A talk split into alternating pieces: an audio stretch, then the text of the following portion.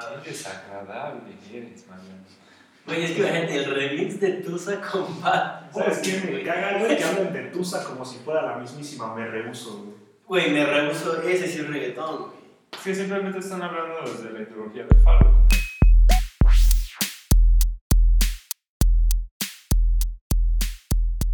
Bienvenidos a la hora de cotorrear. Yo soy su anfitrión. Por esta ocasión, Rafael Landeta, me encuentro con Mariano Garcilaso. Buenas tardes, camaradas, ¿cómo están el día de hoy? Bienvenidos a el primer y último episodio de esta mamada.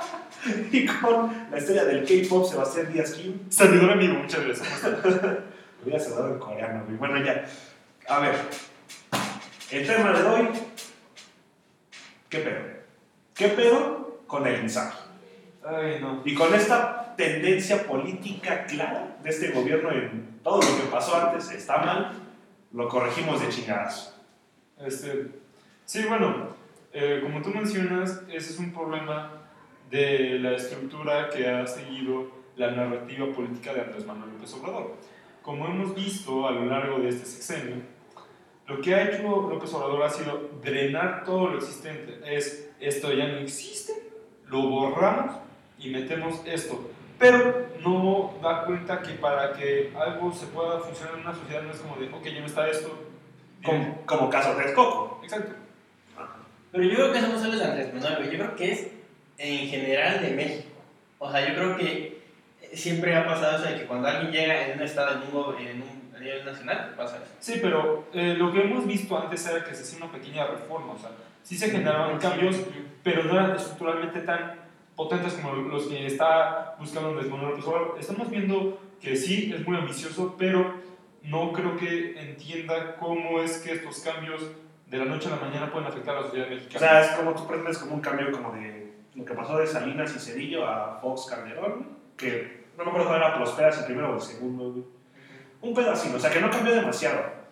O sea, a ver, yo creo que lo que está mal es que, a ver, sí, la izquierda, que se denomina AMLO, que quiero aclarar en este, en este podcast que lo que diga cada quien es responsabilidad de cada individuo, y aquí puedo decir que AMLO no es de izquierda, güey, solamente es una pseudo-izquierda rara. Por dos. ¿ok? Este, o sea, lo que pretende la izquierda es este, crear programas sociales para precisamente asistir a las personas que más necesiten. ¿no? Sí. El pedo cuál es, güey, que para implementar ese tipo de políticas, vamos a decir, socialistas, este, hace falta dinero, güey.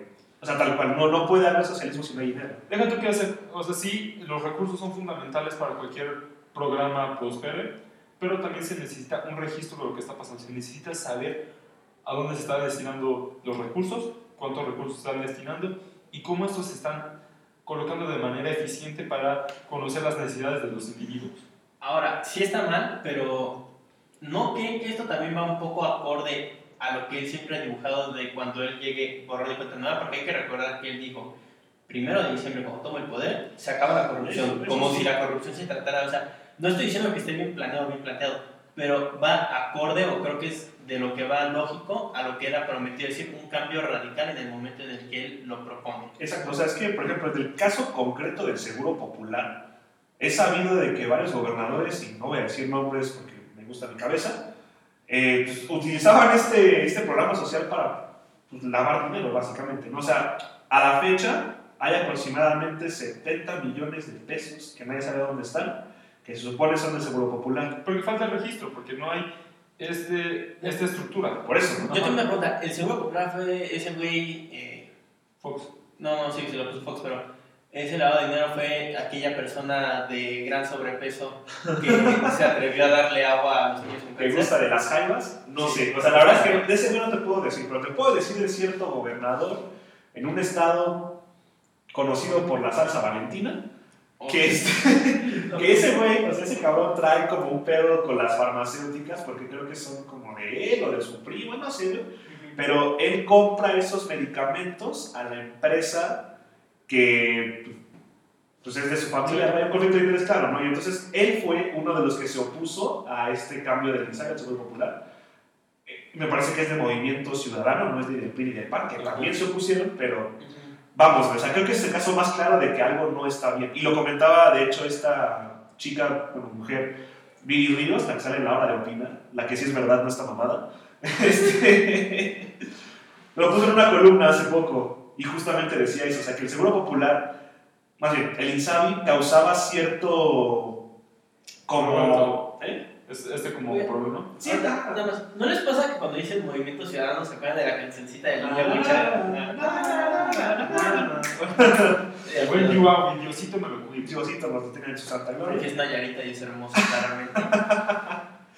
O sea, pero es eso, ella, ella publicaba en esta columna que estos conflictos de interés de los gobernadores es precisamente lo que ellos buscaban evitar, ¿no? Sí. que, que querían que el Seguro Popular se quedara, porque el Seguro Popular le daba recursos federales a los estados. Sí. Y ahora no, ahora simplemente pasa de la federación al, al hospital, al usuario. Sí. Entonces, a ver, yo estoy a favor de una política así, o sea, me parece que tiene ciertos aciertos, Sí. o sea, que la idea es buena, ¿no? Que otorgarle salud a quien sea sin necesidad de tener un registro, desde que quieres ser mexicano, güey, Sí. está muy bien, o sea, porque es una, una cosa mínima de De humanidad, Simplemente todos tenemos derecho a salud, güey. Inclusive estar en otro país, güey, tenemos que pensar que ese país tiene algún plan de contingencia para los extranjeros que lo visitan, güey, porque a ver, hay veces que no se sabe qué puede decir, puede ser Ahora no sé ustedes, güey, pero yo sí he visto algunos memes de la derecha grisa que dicen que AMLO lo que está buscando es que los extranjeros ilegales voten por Morena. Ay, O sea, Es que, es que cabe de cargar claro que los derechairos, así como los chairos totales, güey, son gente que tiende a ser muy este extrema. no, no, Trump, ¿o ¿qué onda? Sí, güey, y, y no piensan, güey. O sea, esos güeyes dicen que. Explícame cómo va a sacar un ese cabrón. No mames, o sea, no tiene ni pasaporte, no, no puede atacar un Pero Pero bueno, tiene todas las ganas por superarse, claro. ¡Hola, güey! Ok, Coach Kim. Y salió hasta chaquetín. Saludos al chaquetín. Bueno, eh, también hay que ver el, pro- el programa Insabi como no solamente un programa aparte, hay que ver que se está reformando el sector salud. Como hemos visto, eh, si se va a la página de salud, va a ver que hay nuevos lineamientos que están rigiendo el sector en sí. Entre esos que sí, la salud tiene que ser un derecho para todos, que los medicamentos tienen que ser accesibles para todos. Pero ahí yo tengo una pequeña pregunta. Porque muchas veces, sí, no, yo quiero por ejemplo, que todos tengan medicamentos, que todos estén bien, sí, pero la producción no da. Y cuando la producción no da, ¿qué se hace? O sea, Es eso, o sea, es lo que te decía. Estoy leyendo un libro que me recomendó el socio del K-pop, Sebastián Deskin. Se llama, Seguro. que pues, se llama ¿Por qué Max tenía razón, güey? eso no lo recomendé yo. Y justamente en un Claro. capítulo habla de que para instalar socialismo es necesario a huevo tener dinero, porque si no, pasa lo que pasó en la URSS, lo que pasó en China, lo que pasa en Corea, que necesitas un gobierno autoritario que haga que la gente produzca, porque si no, pues no se puede. O sea, lo que tendría que haber hecho, a ver, para que para llegar a este punto del ensayo donde se funcione bien, medicamentos y todo, tiene que haber un trabajo detrás de muchos años, porque México va atrasado muchísimo. ¿no? Hablas de que México no es potencia mundial. ¡Oh! Ok, este, que no somos tan chidos como Brasil, imagínate. Pero bueno, ok. A ver, Saludos, saludos. saludos a Silva, un amigazo, te mando un besito. Este, no, o sea, pero es eso, o sea, México primero tiene que enfocarse un poco en el crecimiento que no ha sido el mejor bajo este gobierno.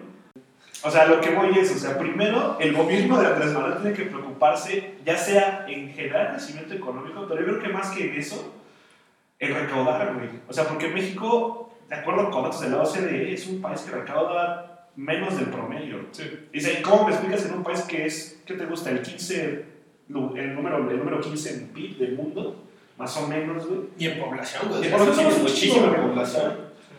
Que no recaude lo suficiente como para atender, por lo menos, el, el Seguro Popular como estaba, güey, y el INSABI como va a estar ahora. Eh, bueno, o sea, sí se puede ver desde un problema de la recaudación, pero bueno, yo, yo soy de la creencia que no importa cuánto recaudes, si todo se te va a estar drenando, si todo se te va a estar cayendo. Por lo tanto, necesitamos una estructura, o sea, se tiene que tener un registro, se tiene que tener unos lineamientos sobre cómo se están recaudando los fondos para el INSABI. Ahora, yo tengo una pregunta y es, vivimos en austeridad, o sea, una de las grandes promesas de nuestro señor presidente durante la campaña de 18 años fue vivir en austeridad.